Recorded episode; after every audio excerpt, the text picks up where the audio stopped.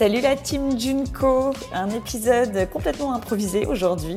Euh, je voulais faire un petit, un petit point parcours, un petit point bilan de ces sept premiers épisodes avant la trêve estivale. Le podcast va se mettre en silencieux pendant quelques semaines et on se retrouvera fin août, début septembre pour la suite des épisodes, pour la suite de notre exploration du coaching que l'on partage ensemble déjà depuis quelques semaines. Euh, voilà, cet épisode, euh, de très belles rencontres, des beaux parcours, beaucoup d'apprentissage euh, de mon côté. Euh, j'espère pour vous aussi. Moi, j'ai pris beaucoup, beaucoup de plaisir à faire ces interviews. C'est vrai que le podcast, pour ça, c'est super puisque c'est peut-être très certainement des personnes avec qui je n'aurais pas échangé dans ma vie. ce podcast me permet d'être un bon support pour pouvoir faire des nouvelles rencontres et puis pour pouvoir explorer ce métier du coaching. Alors, dans les points euh, principaux de, de, ce que je retiens des premiers épisodes, en sachant que c'est vraiment euh, euh, là vraiment un bilan flash, hein, on va pas aller dans le fond des choses, mais ce que je retiens surtout, c'est cette histoire du coaching, cette histoire de ces coachs notamment. je me suis vite rendu compte que ce sont très souvent et même pour tous, hein, tous ceux qu'on a interviewés, le coaching est arrivé grâce à leur passé, parfois douloureux, euh, un travail que ces coachs ont fait d'abord sur eux-mêmes finalement grâce au coaching euh, qui leur a permis d'avancer, de lever des barrières, euh, de pouvoir continuer d'évoluer et finalement de s'épanouir dans ce métier du coaching.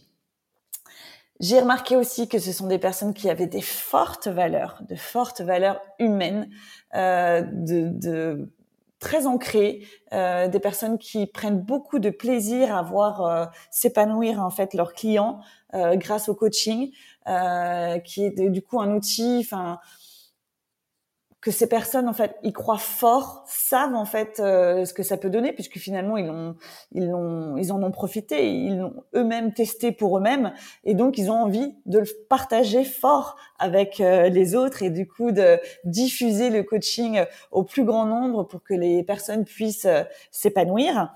Donc beaucoup de passion. J'ai senti beaucoup beaucoup de passion dans, dans ce métier. Donc ça c'est vraiment chouette parce ce sont des personnes qui adorent leur métier. Donc ça fait plaisir du coup de voir des personnes qui sont euh, épanouies professionnellement comme ça. Ça leur donne beaucoup de satisfaction d'être le témoin euh, de transformation, de personnes qui arrivent à dépasser des peurs, euh, à avancer professionnellement, à avancer dans la vie personnelle aussi. Donc voilà, c'est très puissant. la puissance aussi, c'est un mot que je retiens, la puissance des outils, la puissance des, des séances. la puissance des, des, relations entre le coach et le coaché.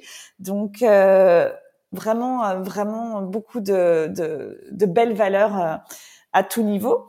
Et puis, euh, j'ai aussi senti que c'était un métier qui permettait vraiment d'être très nourri intellectuellement, puisque c'est un métier qui est tout le temps en mouvement, en fonction de la personne. On ne sait jamais quelle problématique elles vont euh, elles vont apporter lors des séances. et donc, du coup, il faut trouver le bon outil pour la bonne personne. C'est un métier qui nécessite de se faire superviser. Donc, soi-même, on est encore toujours en mouvement. Et puis, le métier, euh, du coup, permet de pouvoir toujours se former. Il y a beaucoup de choses qui existent. On peut toujours avancer, toujours aller plus loin. Donc, intellectuellement aussi, très intéressant comme métier. Euh, et puis, concernant les coachés, c'est vraiment euh, le feeling euh, que je retiens, le feeling pour leur coach. Euh, pour le choisir, pour se lancer dans cette euh, belle exploration finalement de soi-même. Et puis voilà, on le sait, hein, euh, on l'a bien compris, le coach euh, accompagne, le coach ne donne pas de solution, il aide à trouver ses propres solutions. Donc ça nécessite vraiment bah, de se donner un investissement, d'être autonome, de, de, de, donner beaucoup d'énergie dans son coaching pour pouvoir avancer. donc voilà, je vous remercie tous euh, et toutes euh, de votre soutien, d'avoir été là du coup dans cette première euh, étape du podcast. Moi, je vous retrouve très vite en pleine forme, comme d'habitude, avec beaucoup d'énergie et de belles belles énergies. Et puis, on se retrouve à la fin de l'été et j'ai très hâte de poursuivre avec vous et de vous partager les prochains épisodes. À très bientôt. Bye bye.